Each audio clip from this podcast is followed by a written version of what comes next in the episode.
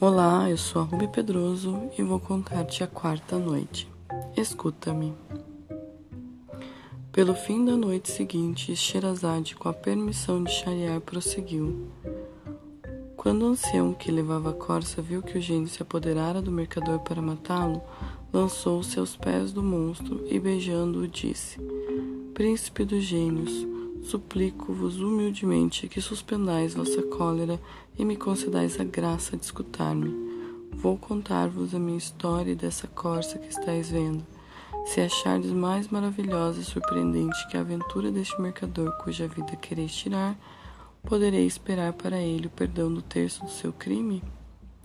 O gênio, após refletir por algum tempo, respondeu: Pois bem, concordo. Vou, pois, começar a minha história, prosseguiu o ancião. Escutai-me com atenção, peço-vos.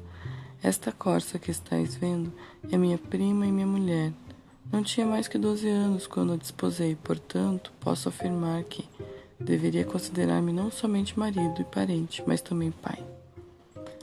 Vivemos juntos trinta anos, sem contudo termos tido filhos, mas sua esterilidade não impediu que eu tivesse por ela muita consideração e amizade.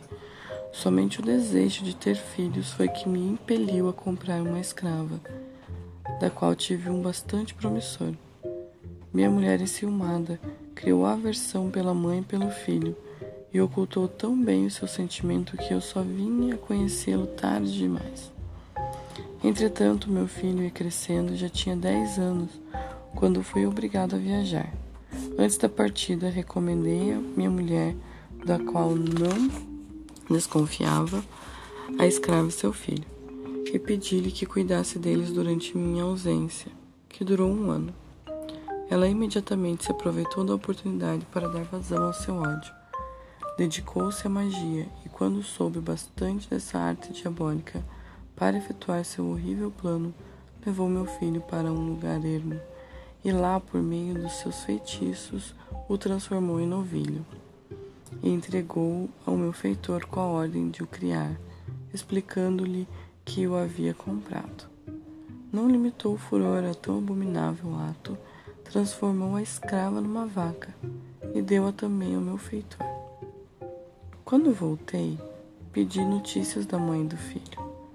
Tua escrava morreu, disse-me ela, e quanto a teu filho, há dois meses que não o vejo.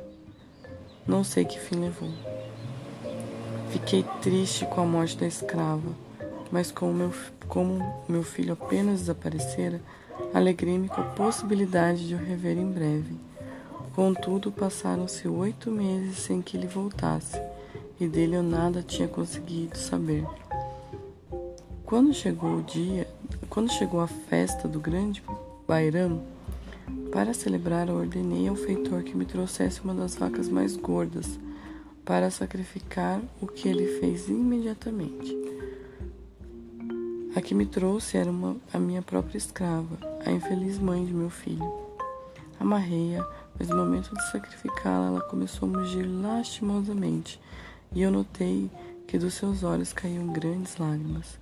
Aquilo me pareceu extraordinário, e sentindo-me dominado pela piedade, não consegui abatê-la. Ordenei, pois, ao feitor que me trouxesse outra. Minha mulher, que estava presente, estreme estremeceu diante da minha compaixão e, opondo-se a uma ordem que tornava inútil a sua maldade, Que fazes, meu amigo? perguntou-me. Imola esta vaca e teu feitor não possui outra mais linda, nem mais adequada ao uso que dela queremos fazer.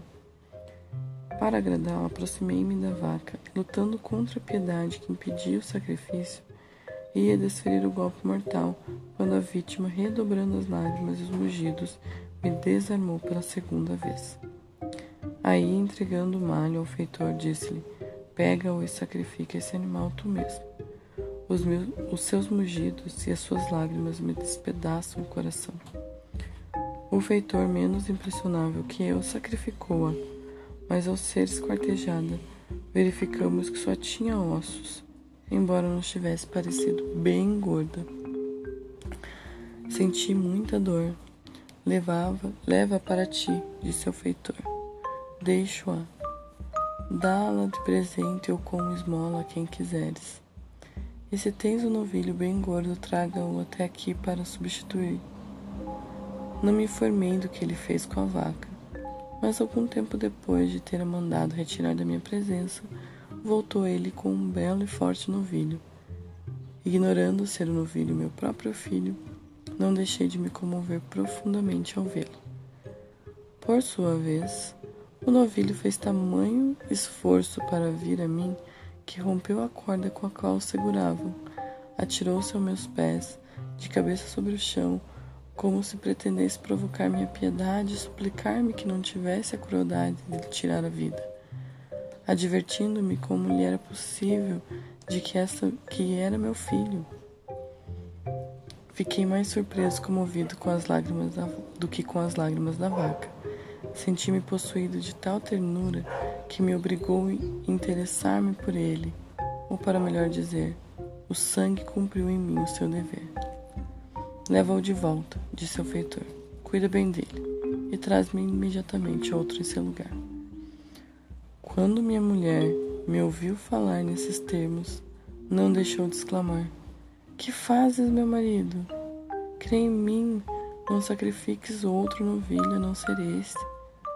Mulher, respondi-lhe, não imolarei este, a quem quero conceder a vida, e rogo-te que não te oponhas. A malvada não atendeu minha súplica. Odiava demais meu filho para consentir que eu o salvasse. Exigiu-me o seu, seu sacrifício com tal obstinação que me vi obrigado a concordar. Amarrei o novilho e, pegando o funesto facão, Sherazade deteve-se. O dia ia desapontando. Minha irmã, disse-lhe então Dinazade, estou encantada com essa história que me prende a atenção. Se o sultão me deixar viver mais um dia, verás que o que eu vou contar-te amanhã te agradará muito mais. Shariar, curioso por saber o que sucederia ao filho do ancião, disse à sultana que de boa vontade ouviria na noite seguinte o fim da história.